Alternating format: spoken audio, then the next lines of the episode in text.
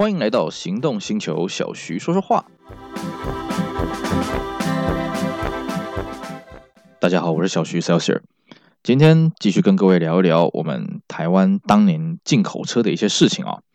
呃，此前呢，已经跟各位稍微聊过，呃，这个台湾当年特殊管道进口车的事情啊。这个特殊管道进口车，我们主要 focus 是在这个一九七四年到呃一九九七年这二十三年当中呢，这个日本车不得进口的这段岁月了啊。那有兴趣的可以找这一集 podcast 出来听。那我们今天主要是讲的是更宏观、更长远的啊，就是说我们台湾呢这边关于进口车的规定是怎么样的演变啊？而，我们看过历史都知道，我们台湾曾经被日本统治过。在呃汽车发明的时候，正好是我们这个被日本统治的时期啊。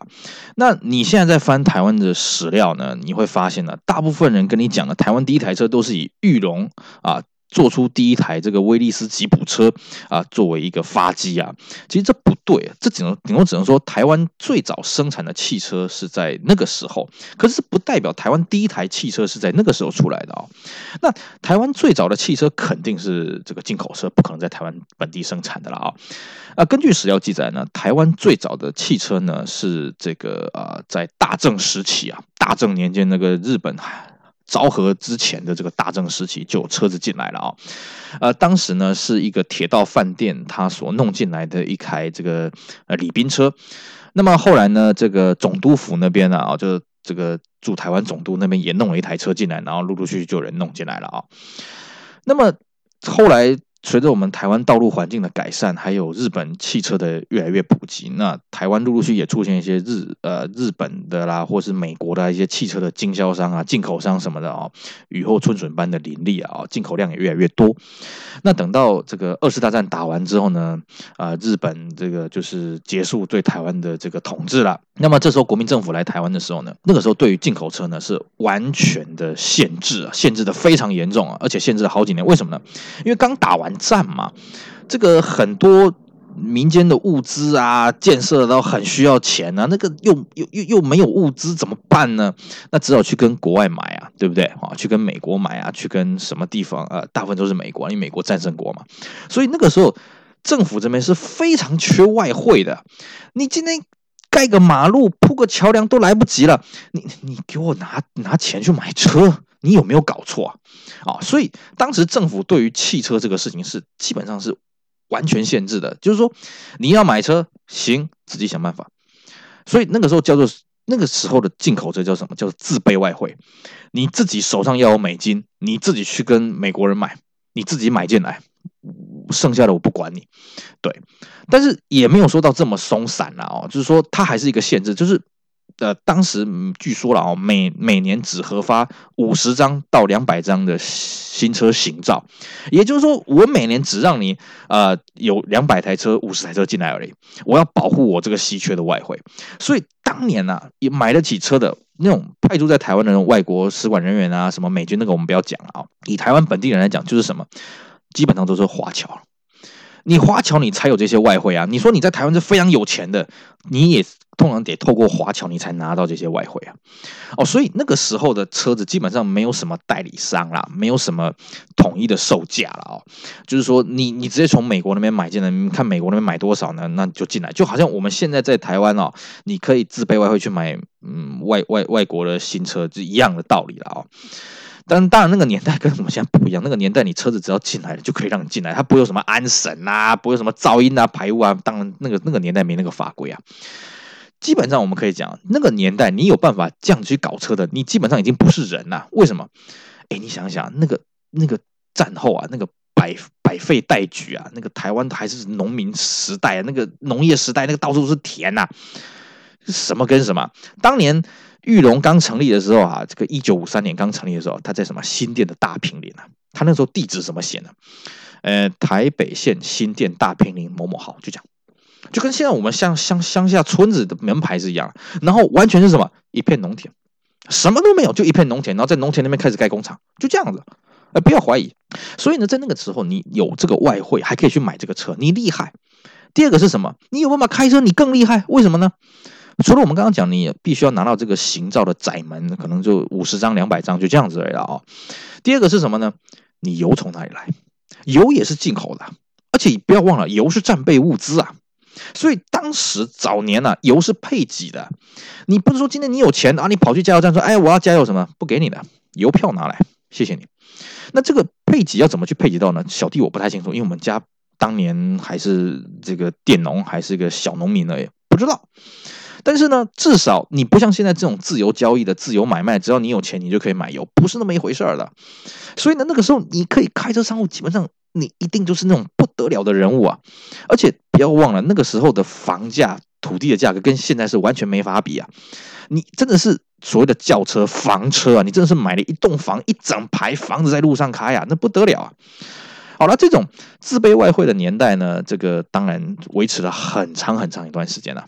可是呢，慢慢的，随着台湾的经济慢慢发展，开始有些有钱人，他在台湾开始经商致富了。可是问题是，他就是没有外汇啊，或者是说他有外汇，他也不知道怎么去跟国外去买车啊，他也不知道怎么怎么这个流程怎么跑啊。这时候呢，慢慢就兴起了一个行业，叫什么？叫做军车。那什么是军车呢？讲白了就是美军啊。这个美国呢，在打完了二次世界大战之后，当然全世界派驻了很多美军啊。这些美军呢，也都很聪明啊，哼哼，好好赚赚当地的钱啊。其实台湾早年也是这样的哦，像台北市啊，早年你去这个什么双连市场啊，哦，那边就专门在卖美军的东西啊。天母啊啊，很多小地方专门在卖美军啊。一呃，这个要撤退了啊，那我这个电视、电冰箱啊，打字机啊，这个什么脚踏车啊，电灯什么的，哇，这个。都都是洋货啊，大家都抢着要啊，是不是啊？品质都很好啊，那包括美军的车子了。所以呢，那个时候呢，美美军脑筋动啊，说：“哎，我从美国带过来车子呢，我也不要带回去了，我就当地卖卖，而且可以卖了很高的价格。”那时候甚至还有人就是为了买美军车起纠纷争执的一大堆啊。哦，那个年代呢，政府这样看一看，嗯，民间的消费力差差不多起来了啊。那么，哎，我我与其啦让外国人把这些钱给赚走，不如我们自己来赚。为什么呢？因为我车子开放进口之后，我可以抽关税啊，对不对？这没什么不好啊。所以呢，在大概一九六零年代中期的时候呢，政府就想出这个这套主意了。反正我们我们现在外汇存底呢越来越多了，可是呢，政府需要一些税收，毕竟。对政府而言，你不能拿外汇来直接建设，呃，这个这个这个这个台湾本岛的一些东西，你还是把它得把它透透过某些方式把它转成新台币嘛，对不对？所以呢，大概在呃一九六八年左右的时候呢，政府就开放说，OK，好，我们现在开放这个进口汽车。可是呢，那时候因为一开始啦，所以他也不是很有把握说这个是好事儿，所以呢，他一开始前面几年呢，他是呃这个限制，就是请中央信托局来代办啊，可能一年配额，比方说几千台，或者是呃外汇存底多少钱，然后呢，让所有有有志要来办这个汽车代理的这个这个厂商呢来登记。啊，一开始呢，当然登记的非常踊跃。为什么？因为那个时候民间其实累积起来的消费需求是很大的啊，所以大家哎呀，开始你只要能够抢得到配额，然后就开始进车了。那时候进什么车？随便进，我告诉你，随便进，只要你是车，你就会有人买。哦，像那个时候啊，那个什么克莱斯勒也进了什么七千五百 CC 的 New Yorker 啊，哦那些 Impero 啊那些鬼东西的，通通进来，通通拉进来。那雪铁龙呢，进了什么 ID 十九 DS 二一啊，都进来了。啊，甚至连这个我看到让我最傻眼的不是这两台车，是什么？是那个 Prince 啊，当时啊，那个 Prince 刚被尼桑收购啊，他的 Skyline 也进来了啊，跟裕隆一点关系都没有，哎，都进来了，是啊，哎呀，然后民间就看到，哎呀，这个车好啊，所以第一年车子马上销售一空啊，哎，政府发现，哎，这个不错啊，我们赚到了一大堆关税呢，所以第二年呢，当然开放更多配额，哎呀哎呀，又卖了一大堆，第三年的政府觉得，嗯。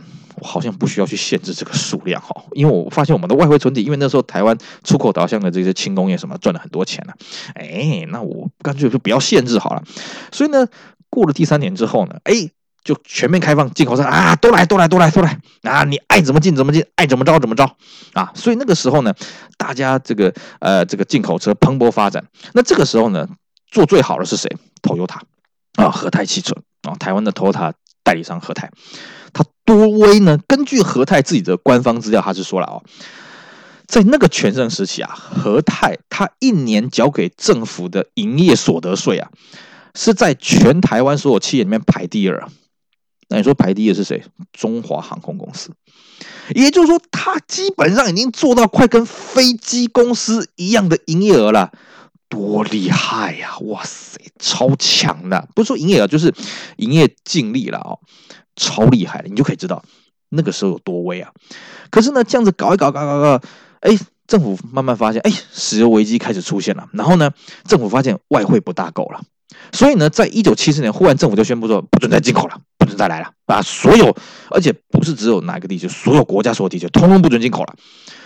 我告诉各位，这对这些进口商是毁灭性的打击啊！当时和泰差点倒掉，因为这些小轿车不能进来了嘛，它只能进口一些大客车、大卡车，那个市场有限呐哦，而且那个利润也不多啊！哇，对这些没有在台湾在地生产这些进口商，毁灭性打击啊！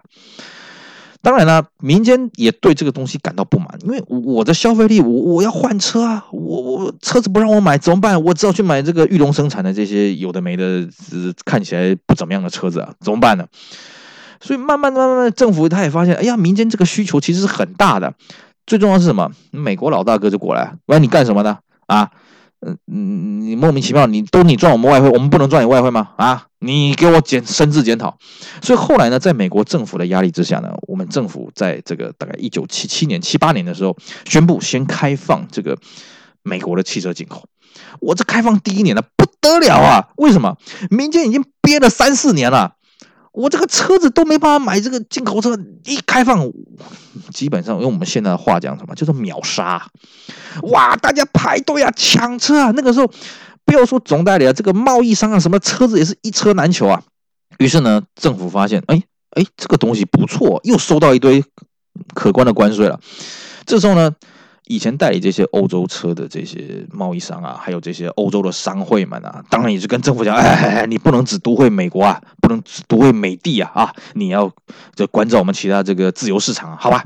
所以隔年呢，政府又开放这个欧洲车也可以进口，哇，又是一一片呐，哎呀，太好啦，我们一定要啊，这个终于可以满足我们的需求啊，所以那时候车子是供不应求啊，而且也只有那一年啊，大概就是一九七九年那一年啊，政府有开放柴油小客车进口，所以那个时候柴油车卖的非常的。好啊，因为柴油便宜嘛。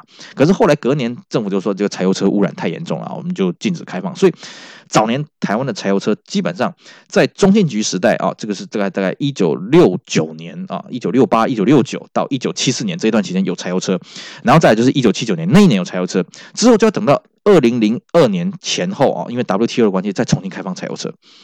中间就没有柴油小轿车。你说特殊管道，像是什么使馆呐、啊，像是什么呃，这个留学生基本上都不让你带这个柴油车进来了啊。好了，等到呢开放这个呃这个欧洲车进来之后，那你会说，那日本车为什么不开放？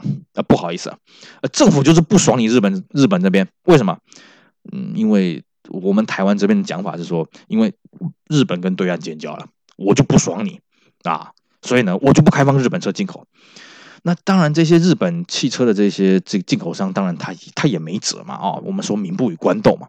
不过这时候就发生一个很有趣的现象，哎，这些日本车商就发现，就是这些想要代理日本车的这些总代理就发现了，嗯，不对啊，Rover 为什么可以进口啊？各位知道啊。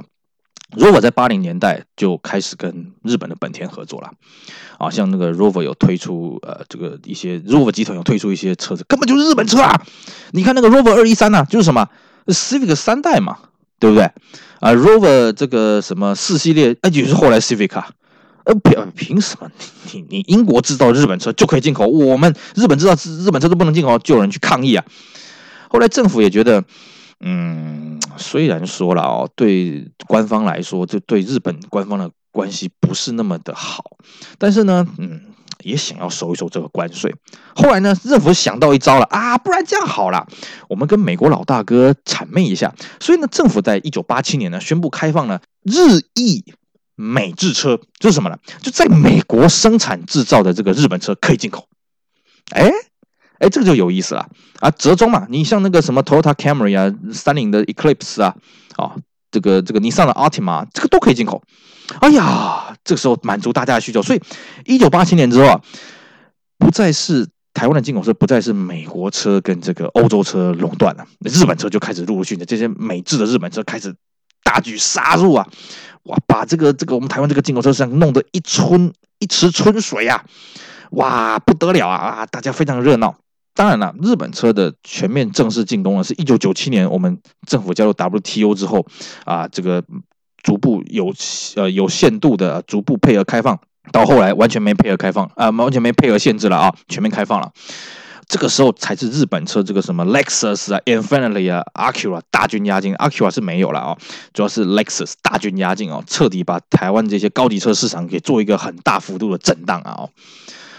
所以呢，我们现在虽然说我们的法规啊，对于这些啊外国车什么的啊，这个什么认证什么的限制什么一大堆啊，不过早年呢，你居然是有办法通过这认证，不让你上牌的。对不对？尤其在二零零二年之前呢、基本上外汇中古车是原则上关闭的态度，就是说，你水货商、你贸易商，就算你要进这个美制车进来，都不好意思，你也。必须要是全新车，基本上中古车是不太让你进来的啊、那当然，这个态度呢，到到二零零二年 WTO，他就是说，呃，开放的时候，他就是说，只要你可以通过这些排污法规什么，你中古车也是可以进来了啊、只是这个法规基本上你很难通过了啊、所以我们一般才会说，我们大概十年左右的中古外汇中古车是进得来，但是超过十年就要看它过不过得了法规，而且法规这些认证每年是比每年严格的啊、每年你要花的费用、财力、人力是更高的了哈。哦好，我们今天因为时间的关系呢，大概跟各位很快的讲一下我们台湾当年这个进口车这个演变啊，哦，如何从一开始你要自备外汇，你要神通广大、通天遁地呢，到现在你轻轻松松，你只要有点钱啊，去找个贸易商帮你弄一弄，什么事儿都搞定了啊！啊，希望今天的节目呢，对各位呃，关于这个台湾早年这些进口车的演变呢，能够有所了解上的一个帮助。那各位如果对于这个一九七四年到一九九七年中间这二十三年呢，这个日本进口车有兴趣呢，可以搜搜索我们之前跟人家呃跟大家这个谈论的另外一集节目了，这个特殊管道进口车啊，这个这集节目呢有跟各位好好的详述了。好，我们今天的节目就到这里呢，希望各位呃会喜欢，并且继续支持我们行动星球其他 p o c k e t 精彩节目。我是小徐 Celsius，我们下回再见。